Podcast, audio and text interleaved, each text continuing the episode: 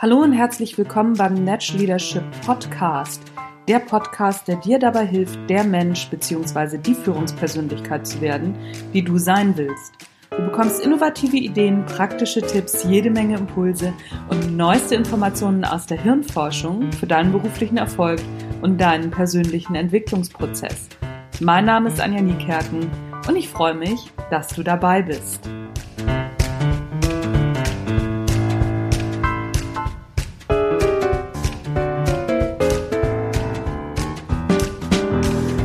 Heute zu Gast im Natural Leadership Talk ist Janne Friederike Meyer, international erfolgreiche Springreiterin und Mitglied der deutschen Springequipe. Ich bin ein bisschen aufgeregt, weil ich bin auch ein Pferdemädchen, deswegen ah, mein Herz klopft ein bisschen. Janne hat eine unglaubliche Karriere gemacht, in der es immer wieder Höhen und Tiefen gab. Beim deutschen Springderby 2005 ist sie gestürzt, ich meine am Wall und blieb bewusstlos liegen und hatte aber echt Glück, es war nur eine leichte Gehirnerschütterung und sie konnte bald wieder reiten. Ein Jahr später wurde sie in Münch, Münster, nicht in München, deutsche Meisterin bei den Damen und arbeitete sich Jahr für Jahr ein Stückchen nach vorn. Janne steht immer wieder auf, aufgeben und liegen bleiben sind bei ihr keine Optionen. Deutsche Vizemeisterin, Gewinner des großen Preises von Aachen und Mitglied der deutschen Olympiamannschaft. Das sieht alles wahnsinnig toll aus.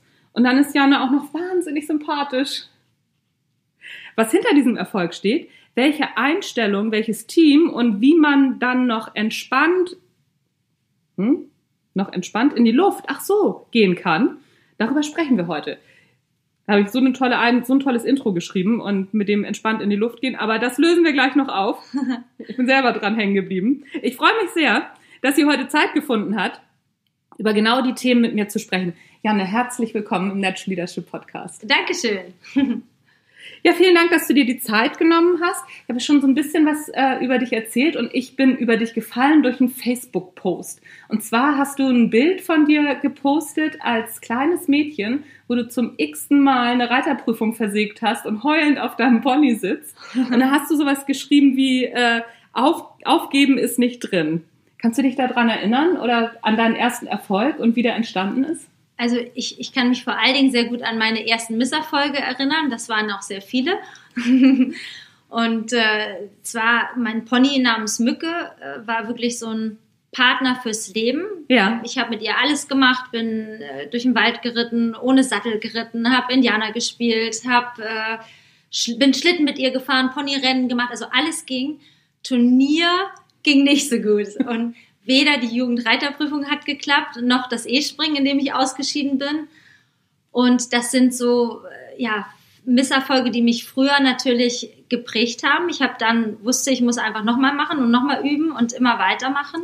Ja. Und ähm, am Ende ist es, glaube ich, was, woraus ich gewachsen bin. Mhm. Aber ich weiß noch ganz genau, wie es sich anfühlt, wenn man am zweiten Sprung im E-Springen ausscheidet. Und genauso gut kann ich mich natürlich auch heute in, in junge Leute versetzen, die große Träume haben und wo es mal nicht klappt. Und auch bei mir selber ist es so, dass ich natürlich immer wieder mit mhm. Rückschlägen mhm. arbeiten muss. Und das ist manchmal gar nicht so einfach. Ja, das kann ich mir vorstellen. Ich würde gerne nochmal ähm, auf Mücke zurückkommen. Du hättest ja auch weiter durch den Wald reiten können. Warum bist du nicht im Wald geblieben? Das ist eine gute Frage. Ich, ich habe eigentlich immer äh, den Ehrgeiz gehabt, wenn ich mir was vorgenommen habe, dann wollte ich das auch schaffen. Und ja mein Traum war immer äh, zu springen. Mhm. Ich habe auch immer vom Fliegen geträumt ja. und Springreiten ist für mich am nächsten dran, wenn mhm. das Pferd so abhebt. Dieses Gefühl in der Luft finde ich ist was ganz Besonderes. Mhm. Und ähm, ja, es hat einfach zu Hause schon ganz gut geklappt und dann waren wir auf dem Turnier und irgendwie in der Aufregung ging es dann nur bis Sprung 2 und dann sind wir zum nächsten Turnier gefahren und ich habe immer wieder auch äh, überlegt, was ich besser machen kann. Habe natürlich auch mit meiner Springlehrerin drüber gesprochen und beim nächsten Turnier ging es dann schon mal bis Schwung 4. Mhm. Und nach und nach habe ich mich dann bis zum Ende des Parcours gearbeitet und irgendwann habe ich es geschafft. Und das war dann tatsächlich auch so das erste kleine, große Erfolgserlebnis. Kannst du dich an den ersten Erfolg erinnern? Also ich kann mich tatsächlich daran erinnern, als ich das erste Mal das E-Springen dann ganz geschafft habe. Da war ich nämlich richtig stolz. Ja. Ähm, wenn ich jetzt so erste größere Erfolge, das waren dann vielleicht so meine ersten Teilnahmen an Landesmeisterschaften mhm. mit dem Pony. Das war, mhm. war wirklich was Besonderes. Ich kann mich auch noch gut daran erinnern, dass ich einen Pony bekommen habe namens Jack in the Box. Ja. Und Jack in the Box wurde mir zur Verfügung gestellt, Mhm. war auch ein Pony, was sehr speziell war, aber ganz viel Springvermögen hatte. Mhm. Und mit dem bin ich meine erste deutsche Meisterschaft geritten. Okay. Und das war wirklich auch so ein Erlebnis, das war was ganz Besonderes für mich. Mhm. Und ähm, da habe ich auch entschieden, dass ich das mit Großpferden auch mal schaffen möchte. Ah, okay. Wobei, ich finde das ja ganz spannend, dass du sagst, ähm, du kannst dich daran erinnern, wie du dein erstes E-Springen einfach nur durchgeritten bist. Ne? Da gab es ja wahrscheinlich noch keine Schleife und nichts, sondern Nein. du hast es, hast es einfach, hast einfach nur dein dir gestecktes Ziel geschafft. Welche Ziele findest du cooler? Die, die du dir steckst für dich selber oder jetzt auf dem Treppchen stehen? Oder ist es immer das Gleiche? Nee, die, die ich mir für, für mich selber stecke. Also Ja. das kann man gar nicht vergleichen. Das ist, glaube ich, auch das, was der Antrieb im täglichen ist. Immer Mhm. so diese, diese kleinen Verbesserungen, kleine Ziele sich Mhm. zu stecken. Und das ist bis heute bei mir so, dass es mir Freude macht, wenn ich merke, dass ich besser werde. Mhm. Ich mit meinem Pferd oder auch mal in anderen Situationen. Aber wenn ich merke, es gibt Fortschritt, dann treibt mich das an. Okay. Und wie gehst du mit Misserfolgen, also mit Rückschlägen um? Ich meine, okay, ne, so ich habe ja jetzt schon gehört, dass du sagst, ja, immer wieder und nochmal gucken, was habe ich falsch gemacht, verbessern. Aber ah, ich sag mal so, bei mir ist es schon so, ich verbessere das auch immer wieder, aber im ersten Moment bin ich erstmal sauer und muss erstmal beleidigt sein. Wie ist es bei dir? Ich bin irrsinnig enttäuscht. Mhm. irrsinnig enttäuscht.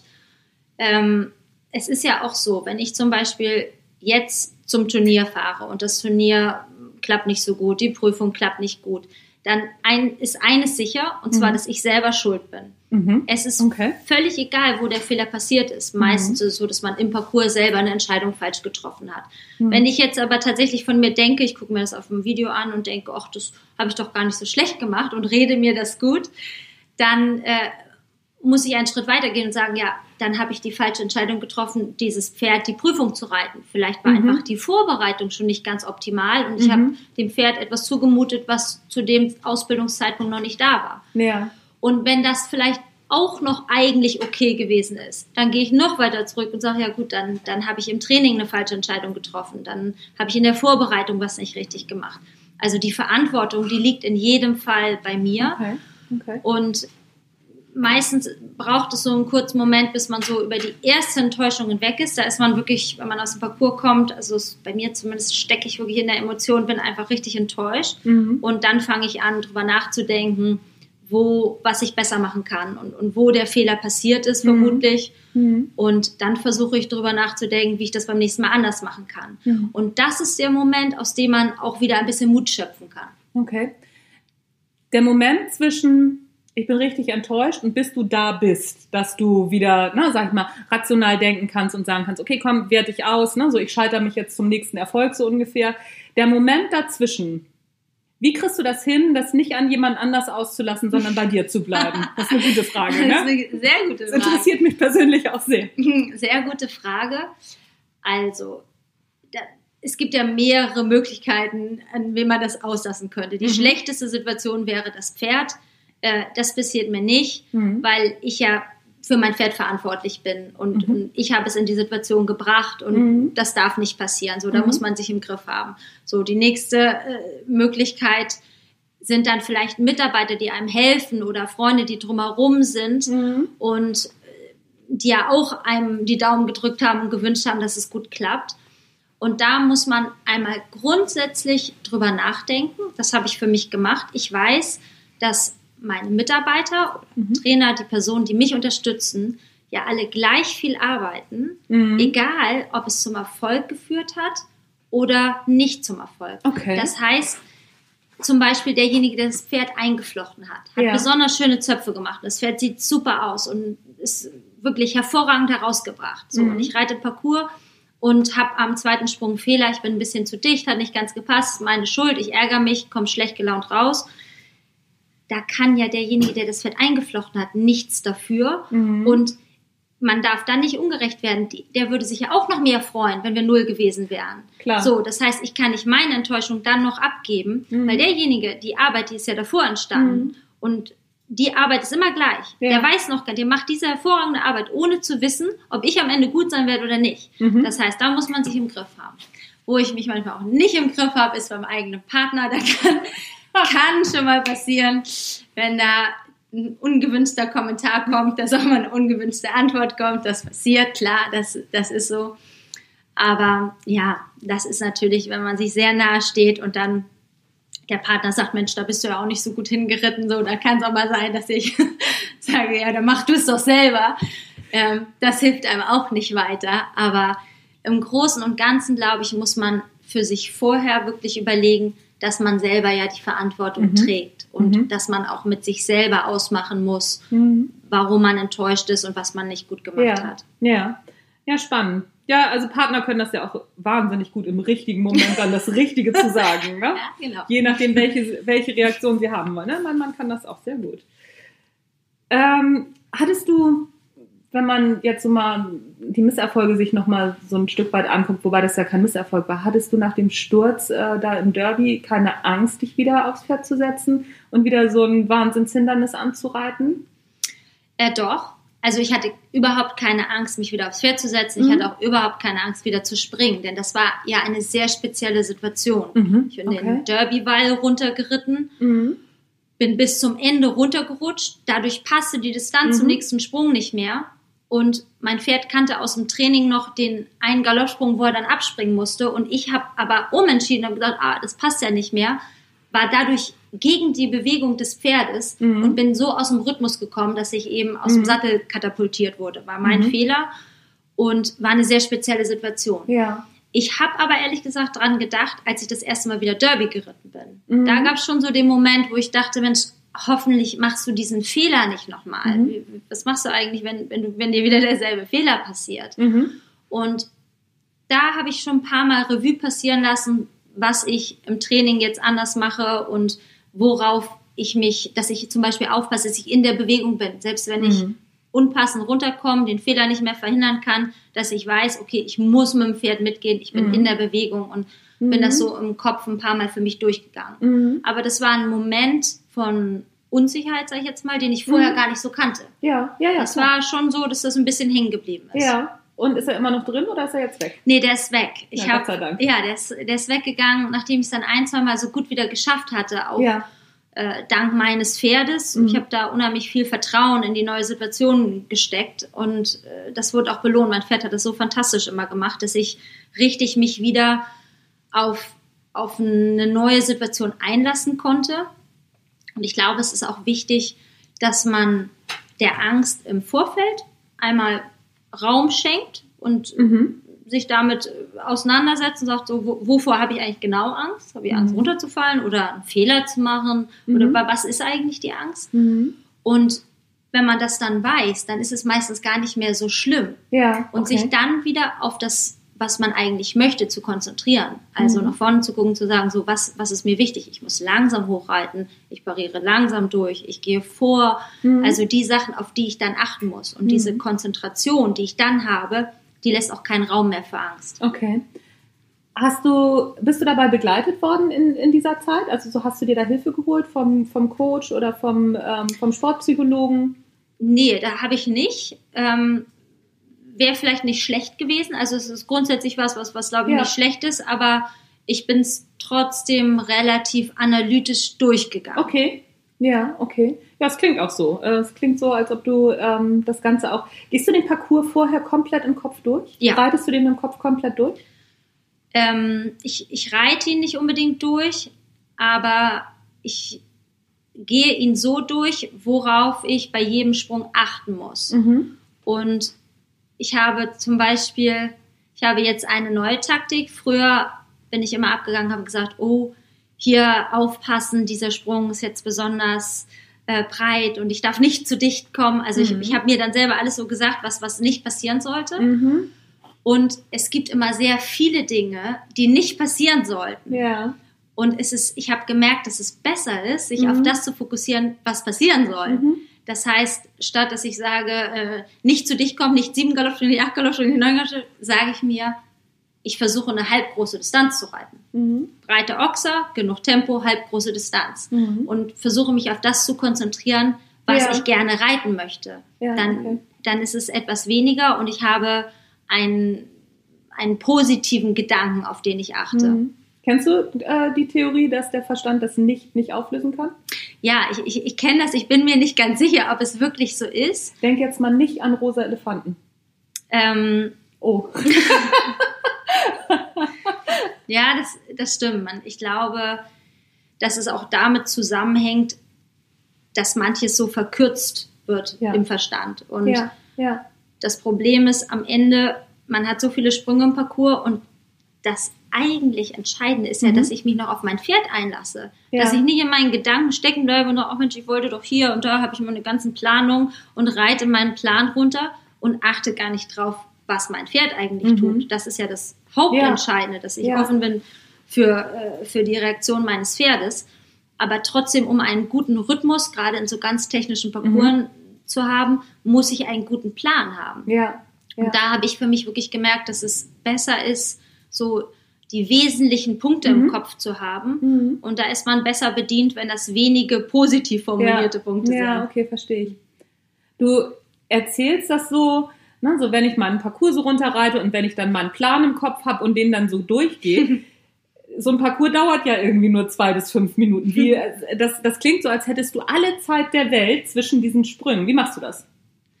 Ja, ist eine gute Frage. Also wenn du es schon so wiederholst, wie ich sage, dann würde ich denken, ist ja witzig, weil der Bundestrainer wird, glaube ich, von mir denken, dass ich aus der Intu, Intu, äh, Inti, nee, Intuition. Intuition entscheide und äh, eben nicht immer meinen Plan einhalte. Mhm. Also das wär, ist wär meine Stärke und meine Schwäche zugleich. Das Mhm. heißt, es ist gar nicht immer so geplant, wie es sich jetzt anhört. okay. Aber ich versuche einen guten Plan zu haben. Und es ist natürlich so, wenn ich jetzt im Derby unterwegs bin, dann habe ich tatsächlich von Sprung zu Sprung eine relativ lange Galoppierstrecke, Mhm. wo ich mir theoretisch jetzt Da Gedanken machen könnte. Ähm, in, ja, in Hallenparcours. Mhm. Ist das Da- ein bisschen weniger? Ja, genau. Da sind zum Teil nur drei, vier, fünf Galoppsprünge Mhm. bis zum nächsten Hindernis. Mhm. Und da ist auch keine Zeit für Gedanken, Mhm. sondern da geht es eigentlich wirklich nur darum, das Pferd zu fühlen, das Mhm. Pferd unter sich zu fühlen und instinktiv die richtige Entscheidung zu treffen. Mhm. Und trotzdem ist es für mich wichtig, dass ich im Hinterkopf noch habe, was ich gleich machen möchte. Denn wenn ich den Okay. Sprung vor mir Ja. habe, dann habe ich ja nicht nur diesen Sprung, sondern ich habe auch noch die Distanz dahinter. Und Mhm. wenn ich diesen Sprung einzeln betrachten würde, dann könnte ich vielleicht sagen, so jetzt ran und davon. Mhm. Wenn ich aber weiß, danach kommt gleich die Distanz in die dreifache Kombination. Und das Mhm. ist die schwierigste Aufgabe Parcours und ich Mhm. muss mein Pferd versammeln. Dann ist es, dann sollte das meine Entscheidung vor dem Sprung beeinflussen, dass Mhm. ich nicht jetzt Mhm. Okay. übertreibe in meiner Reaktion, Ja. sondern schon ein bisschen gedämpft bin und sozusagen im Horizont das nächste Hindernis auch noch betrachte. Mhm. Und deswegen ist es wichtig, den ganzen Parcoursverlauf im Hinterkopf abgespeichert zu haben. Mhm. Welche Rolle spielen deine Pferde? Wie, wie findest du das richtige Pferd? Ja, meine Pferde spielen eine große Rolle. Und das richtige Pferd, das ist schwer zu sagen. Ich bin sehr flexibel in der Auswahl meiner Pferde. Mhm.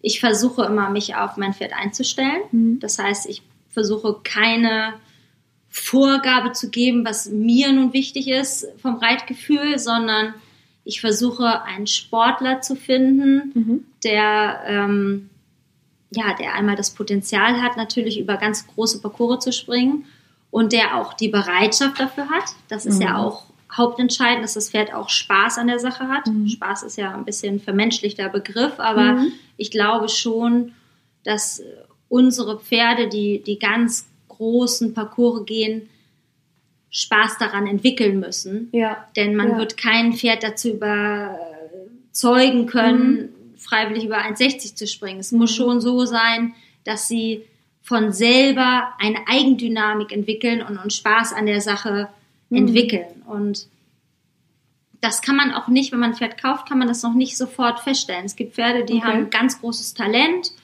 und äh, man merkt aber im Verlauf der Ausbildung, dass ja, dass vielleicht nicht die letzte Eigeninitiative da, da sein wird im Parcours. Das sind Ja. dann trotzdem tolle Pferde, aber es sind Ja. vielleicht mehr Pferde für den Freizeitbereich. Ja, okay. Und da muss man dann auch sagen, okay, das ist auch in Ordnung, das Mhm. ist, ist auch gut, aber ein Pferd, was mit mir, wie zum Beispiel mein Zeller Gunnar Brasco, der Mhm. mit mir äh, Aachen gewonnen hat.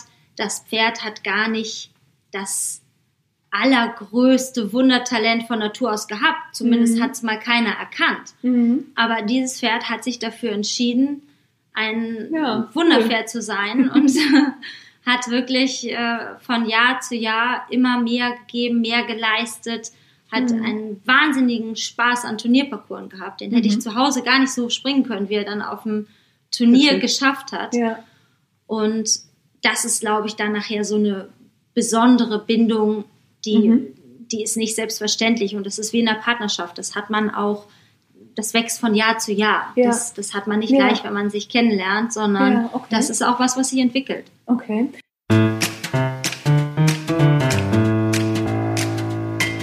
Ja, das war der erste Teil des Interviews mit Janne Friederike Meyer.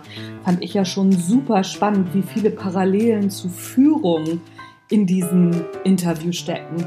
Und der zweite Teil folgt gleich hinten dran. Ich werde gar nicht mehr weiter sappeln. Anja Niekerken, Natural Leadership Podcast, gleich die nächste Folge hören. Da ist der zweite Teil des spannenden Interviews mit Janne Friederike Meyer. Tschüss, bis gleich.